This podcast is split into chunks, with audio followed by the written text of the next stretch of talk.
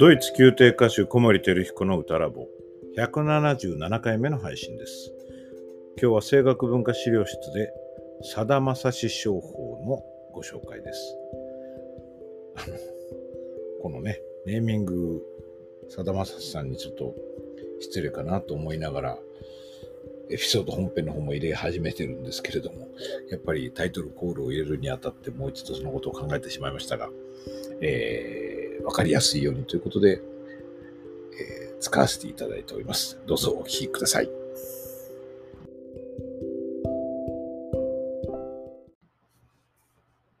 声楽文化資料室。今日は、えー、っと、呼吸のお話なかな？なんですけど、えっ、と、タイトルがですね、さだまさし商法と言っております。あの、これ、さだまさしさんは全く預かり知らぬことなので、このタイトルをつけることには、かなりのこう心理的抵抗はあったんですけれども、まあ、僕は今までさだまさし商法という言い方で、随分いろんなところでお話ししてきたことと、まあ、さださんのその知名度にあやかったですね、ちょっと印象をね、印象深くこのティップを聞いていただけるかなというちょっと浅ましい考えもありまして、権利的に問題があったりするんじゃなければ、とりあえずこの故障を引き続き使わせていただこうと思って思い切って、ポッドキャストの録音もしております。さだまさし商法です。と言いながらですね、まあ、今お話したことからもちょっとお分かりいただけるかと思うんですけど、別にさださんだけがおやりになっていることではないんですが、僕はあの、さだまさしさんの歌大好きで、たくさん聴いてますけれども、あの、これをすごく巧みに使われる方であることは間違いないんですよね。ですから、この、さだまさしさんへのこのリスペクトも込めて、この名前を使わせていただきます。で、まあ、僕、この話を教育の場面で使うときに必ず聞かせる音源があるんですよ。佐田さんのね。ただまあちょっとこのポッドキャストで音源を再生するのはちょっと権利的に多分問題があると思うので、それを流すのではなくて僕が代わりにまあ、歌うというか示して説明しようと思います。僕がいつも説明に使っているのは、えっ、ー、と、親父の一番長い日という曲です。これ僕の記憶が正しければ正しければ、このえさだまさしベストっていうのに入ってるのは、初演の時の録音じゃないかと思うんですけど、新日フィルの皆さんで岩城宏之さんが振られたんじゃないかなと僕なんとなくおぼろげに思ってますけども、もともとね、バイオリンやられていたので、さだまさしさんはクラシックへの造形も深くて、こういうコラボレーションもやって,、まあ、やってらっしゃいましたよね。素晴らしいなと思います。で、その録音なんですけども、まあ、29秒あたりからだいたい再生するんですけども、最初の説なんですね。これすごい長い曲で、すごいいい曲なんですよね。あの、ほろっときちゃうんですけど、えっと、歌詞を言うとね、えー、おばあちゃんは夕げの片付けを終えたとき、弟は2階のゆりかごの中で、僕と親父は街頭テレビのカルテチョップが白熱した頃に妹の誕生を知ったと。まあだからね、お兄ちゃんの視線、目線で妹の誕生から、まあ結婚までですかね。それを親父さんがこう、どういうふうに受け止めているかというか、こう、どう体験し生きたかみたいな、そういうすごい素敵な曲なんですけどね、その最初ですから妹の誕生の説明です。で、今読みましたように、普通に意味的なセンテンスからするとね、ブレスの位置っていうのは、えー、おばあちゃんは有限の片付けを終えたとき、ブレス。弟は2階のゆりこごの中で、ブレス。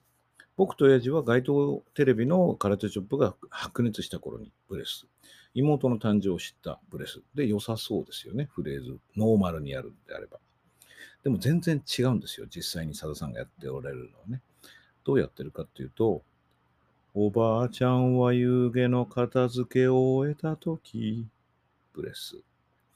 弟は2階のゆりかごの中で、僕と親父は街頭テレビの空手チョップが白熱した頃に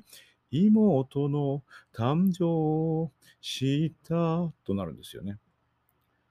ねいいメロディーですよね。あの、お分かりだと思うんですけれども、センテンスとブレスの、あセンテンスの終わりとブレスの位置がずれています。というか、まあ、わざとずらされていますよね。まあ、注目すべきは2行目というか、弟は2階にゆりかごの中での後でブレスをせずに、要するに弟の話を、おばあちゃんの話をしてブレスしましたよね。で、弟の話をしてブレスしたするかと思いきやせずに、そのまま僕と親父がその街頭テレビを見てる話に行っちゃうんですよね。で、全然センテンスの途中である僕と親父は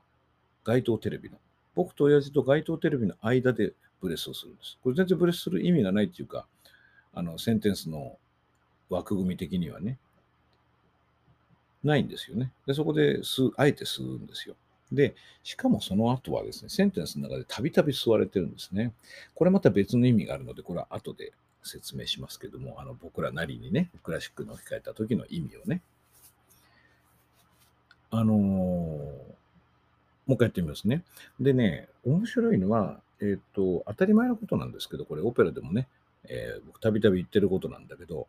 無理やりブレスを長くするっていうか、こう、息を吐き切るようにするとですね、その後のブレスって当然だけど、頑張るからガバッと入るんですよね。それがまた表情にもなるし、えー、ブレブレスのクオリティを上げることにもなるんですね。もう一回いきますね。おばあちゃんは夕げの片付けを終えたとき、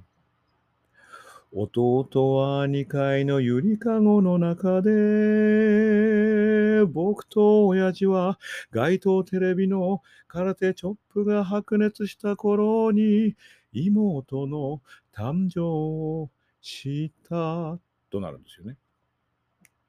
この後の方はだから妹の誕生を知ったとか全然吸う必要ないんですけどわざわざ吸ってるっていうのはこれ僕すぐに連想するのは例えばあのヴェルディのリゴレットっていうオペラの中のジルダっていうね、娘の役の楽が歌うアリアのカーロ・ノーメですよね。下は式皆はなんて言いますけど、あれなんかは、あの、単語の途中でブレスを頻繁にしますよね。カーロのメケイルミオコールとなるわけですよ。で、これはまあ、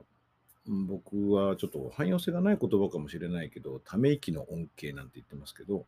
そのブレスをすることで、えっ、と、言葉の途中で吸うなんて変なんですけども、その変なことを吸うことで、そのジルダの紅葉をね、表現してるわけですね。ここも、えっ、と、まあ、その最後の行のこと言いましたけど、まずは僕と親父がガバッとその後ブレスするわけですけど、僕と親父はあの後でね、これはなんか僕が 思うに、街頭テレビの空手チップってこれ力道さんですよね。その、プロレスを見ているその僕と親父のその白熱している様子がそのブレスの激しさみたいに出てるなってのは、さださんのすごく深いブレスがここに聞き取れるんですけども、あそこではっきりその普通じゃないブレスの音がするんですよね。で、それによって、えっ、と、なんつうんだろうな、そのカーロ・ノイもそうだけども、高揚しているっていうことを表現しているもんだから、えー、途中で切ることがですね、許容されるというか、えー、説明されるんですよね。途中で切ってるって変なことをやってるのがその紅葉のせいであるっていう理由付けがあるので、これあの、コンマの後は強調という別エピソードでお話していることと全く同じ内容なんですけれども、街頭テレビの、ね、中での白熱ぶりが、それの、えー、説明になっているというか、そこでブレスをする理由になっているので、あの変なところでブレスしても大丈夫なんですよね。で、結果的にどういうことが起こるかというと、えー、弟は2回ゆりかごの中で僕と親父はっていうふうにやることで、センテンスが切れるところでブレスをしないで、フレーズが続くもんだから、全然こう、切れ目がなく音楽が続いていく感じがするんですよね。で、ブレスをしたところでは、センテンスが続いてで、しかもさっき説明したように高揚感があるもんだから、あの切れてる感じは全然しないわけですよ。どんどん話が続いていくので、レンガのね、あの積み方みたいに、互い違いにこう、あの切れ目が来るもんですから、実は永久に音楽が続いていくように見えるんですね。永久曲線っていうかね、これがすごいなと思って、さださんすごく上手で、あっちこっちでこれやられてるんですよね。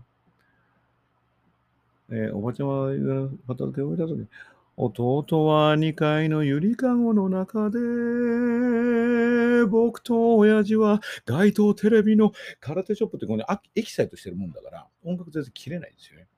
で、これね、使えるんですよね。あの、実はですね、まあ、さださんがもちろん編み出したことではなくて、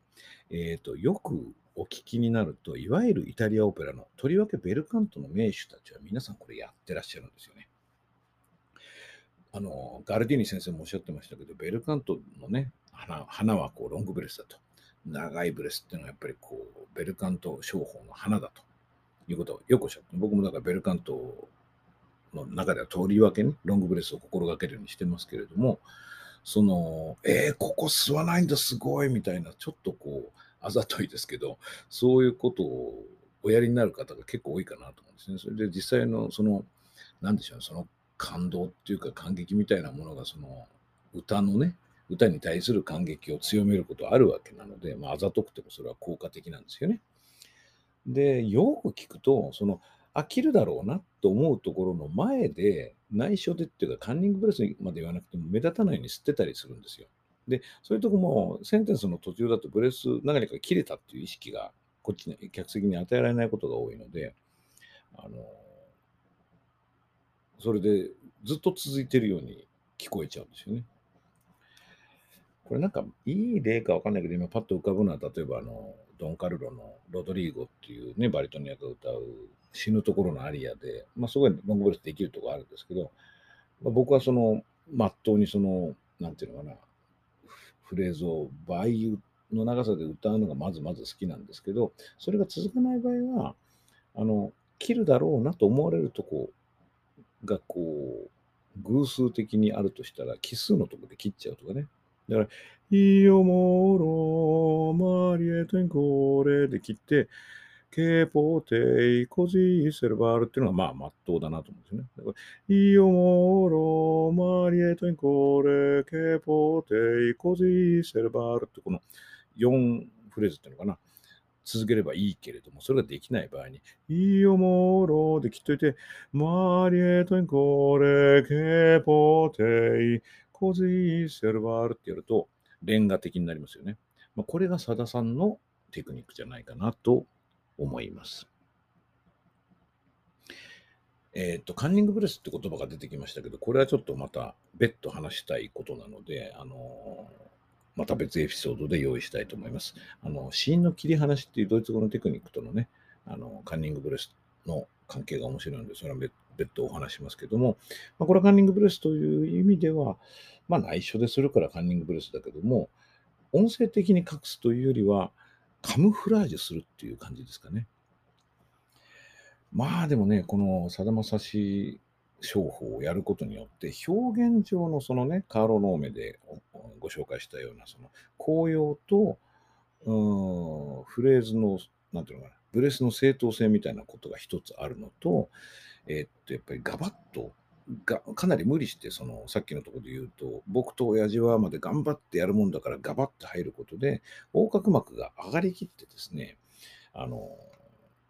歯磨き粉を使使い切る感じで、横隔膜が上がりきったところで息を出し切って吐き切ったところでもう生存本能でガバッと入るので、えー、生理的なっていうか、フィジカルなブレスのクオリティが上がるんですよね。で、ベルカント度が増すというか、えー、より充実した声が出るようにもなるという、いろんな効用があります。えっ、ー、と、この歯磨き粉の話も実はしてなかったことを先ほど気がついたので、また別エピソードでお話したいと思います。はい。今日は、さだまさし商法のご紹介でした。